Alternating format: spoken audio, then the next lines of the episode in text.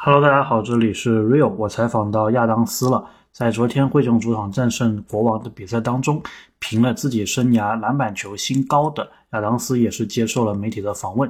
其中我向他问了一个问题，我说：灰熊队今天无论是在进攻还是在防守方面，在游戏区里面都打得非常的强硬。我问他，他是不是会认为这个是他们取胜的关键？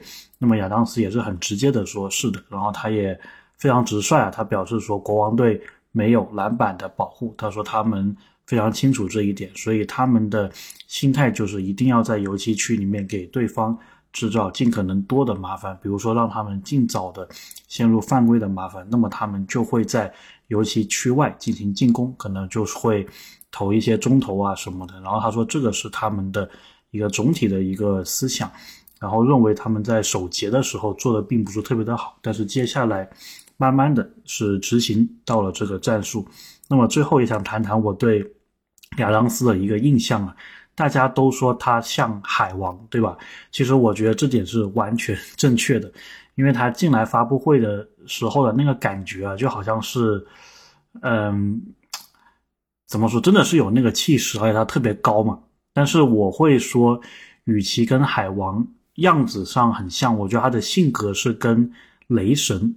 基本上是一模一样的，就是大家如果有看过雷神的，应该是三部还是四部电影系列吧，你会知道雷神是属于那一种，他虽然是超级英雄，但他平常讲话是很随意的，然后很搞笑的。亚当斯其实就是这一个类型的。当时呃提问的时候，在我之前有一个记者就用了莫兰特的一句话，当时莫兰特是说。亚当斯的表现很很好，然后他用了一个美国的一个俚语，具体是什么我也不太清楚。那么亚当斯他是新西兰人嘛，所以当有一个记者把这一个俚语转述给亚当斯的时候，就问他是不是同意莫兰特这个说法，然后亚当斯说：“我也不知道这个什么意思，但是我同意。”所以你能感觉出来，他的一个性格确实确实蛮好的。包括包括有个记者问他一个问题，我具体不记得是什么了，然后。那个老师就说：“对的，你说的对。”但是呢，我问他的时候，他估计是第一次看见我吧，所以他其实答的是蛮认真、蛮严肃的。但是在跟他比较熟的其他记者的互动当中，他就会显得比较搞怪这个样子的。所以真的就是现实版的雷神啊！我觉得他应该是海王的外表，外表，然后雷神的性格，这个是我对他的一个印象。总之。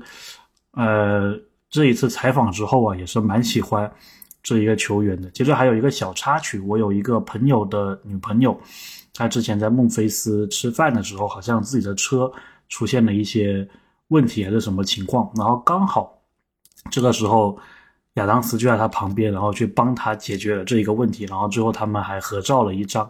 所以你能感觉出来啊，这个雷神无论是在场上还是场下都是。一个非常好的人啊，场上可能是大家的超级英雄，对吧？然后场下是大家很乐于助人的一个好朋友。OK，那么关于他的一个采访就讲这么多。最后我也是会把这段音频放在最后，希望大家喜欢这一期的节目。